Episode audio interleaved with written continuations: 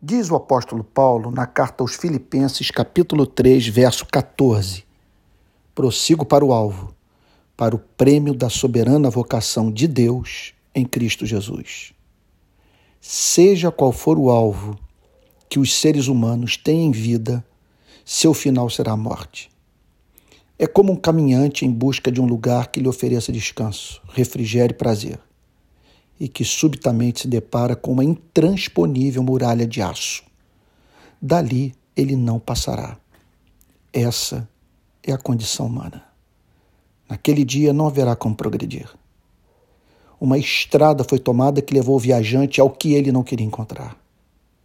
Não sei como pensadores ousam falar sobre felicidade num mundo que não oferece esperança se existe uma felicidade a ser encontrada, ela tem de nos fazer olhar para algo desejável além da morte. Aspiramos à eternidade. Mais do que isso, anelamos por uma eternidade bem-aventurada. Queremos viver eternamente, mas não nesse mundo. Há nele o que nos faz ansiar transcendê-lo. O Evangelho fala sobre eternidade e bem-aventurança. Há um alvo, e é sobre isso que o apóstolo Paulo fala nessa passagem. Ele declara que toda a sua vida era orientada por essa meta, a única que satisfaz as ambições mais profundas do nosso verdadeiro ego. Ele orava, meditava, adorava, servia, amava, combatia, pregava, dormia, acordava, comia, bebia, pensando nesse alvo. Todas as suas demais metas de vida mantinham relação de subserviência a esse alvo. A meta maior da vida cristã consiste no recebimento de prêmio extraordinário. Algo nos será acrescentado à vida.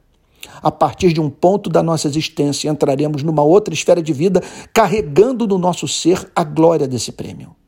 O final, portanto, não é a morte. Não se trata de voltarmos ao estado inorgânico a fim de tão somente nos perpetuarmos nas nossas obras. O prêmio não consistirá numa estátua que será erigida em nossa memória em razão dos feitos de quem perdeu o seu ser pessoal.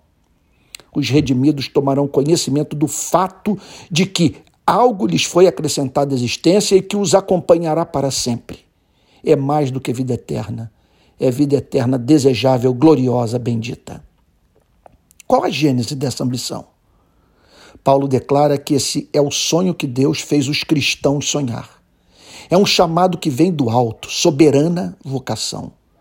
Num ponto de suas vidas, os que hoje prosseguem para o alvo tiveram atenção despertada para uma outra espécie de vida, ambição e esperança. Deus os chamou para anelarem por uma felicidade transfinita, transtemporal, transcendente.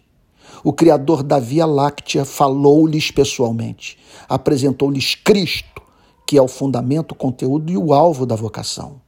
Deus não chama ninguém para a glória do seu reino, exceto por meio de Cristo, em Cristo, para a glória de Cristo. O céu dos cristãos é Cristo. Lá haverá natureza exuberante, que em tudo revelará a beleza de Deus. Esse planeta será o mundo da santidade, da justiça e da paz. Entretanto, a maravilha das maravilhas será contemplar a beleza do leão cordeiro, do rei servo, do filho irmão, e ouvir sua voz, que desvendará por toda eternidade os mistérios de Deus e glória do universo que ele criou. Por isso os cristãos debocham das promessas que o mundo faz. Tudo isso lhe darei se prostrado me adorares. O cristão responde: Já estou curvado diante de quem não pode mentir, e promete o que carne, mundo e forças das trevas não podem oferecer.